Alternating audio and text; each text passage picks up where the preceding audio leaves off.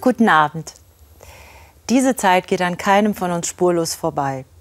Die Kette von Schreckensmeldungen, Überschwemmungen, Waldbrände, Afghanistan, Haiti, die Pandemie und, und, und. Eine Hiobsbotschaft jagt die nächste. Hiobsbotschaft. Der Begriff geht auf Hiob in der Bibel zurück. Hiob, rechtschaffen, gottesfürchtig, wohlhabend. Er hält eine schlimme Nachricht nach der anderen.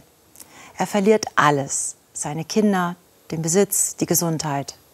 Freunde wollen ihm beistehen, quatschen ihn aber nur mit religiösem Zeug voll, geben ihm selbst die Schuld an seinem Elend, was Gott übrigens schwer verärgert. Tapfer hält Hiob am Nichtschuldig fest und an seinem Gott. Diesem Gott klagt er alles Leid. Er will antworten, er rebelliert, er tobt, aber er trennt sich nicht. Auch nicht, als seine Frau ihn provoziert. Hältst du immer noch fest an deiner Frömmigkeit? Verfluche Gott und mach Schluss. Doch genau das tut er nicht, der Hiob. Er hält an seiner Sicht der Dinge fest und akzeptiert schließlich das Unbegreifliche, dass Gott größer ist, größer auch als Leid, Tod oder Unrecht, wenn nur der Kontakt nicht abreißt.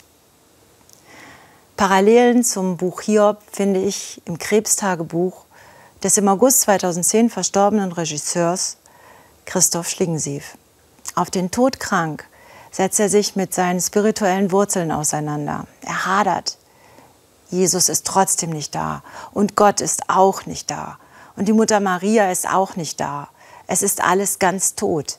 Diese ganze kleinbürgerliche Kacke ist nicht mehr da. Irgendwann sagt er zu einem Freund, er brauche mal jemand zum Reden, einen Priester, aber keinen, der frommes Zeug sagt, sonst müsse er kotzen.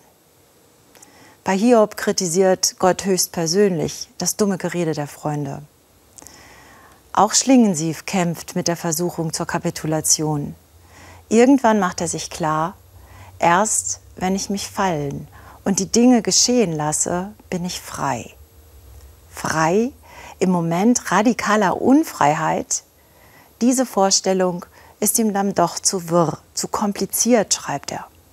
Aber Hauptsache, ich bin wieder in Kontakt und in Frieden mit den Dreien, mit Maria, Jesus und Gott. Und wenn doch was dran ist an den wirren Gedanken, die Entscheidung Hiobs ist ja auch verrückt. Er entscheidet für sich, diesem Geheimnis des Lebens, manche nennen es Gott, zu trauen.